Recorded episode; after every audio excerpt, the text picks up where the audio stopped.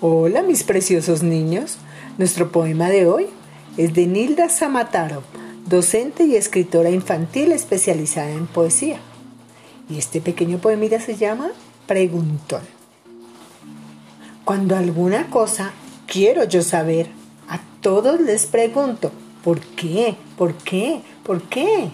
Porque cambia la luna, porque hay un solo sol, porque brillan las estrellas, ¿Por qué vuela el avión? ¿Por qué miran mis ojos?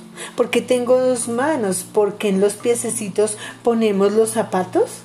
Para que este mundo pueda yo entender, por favor, no me respondan, no sé, no sé, no sé.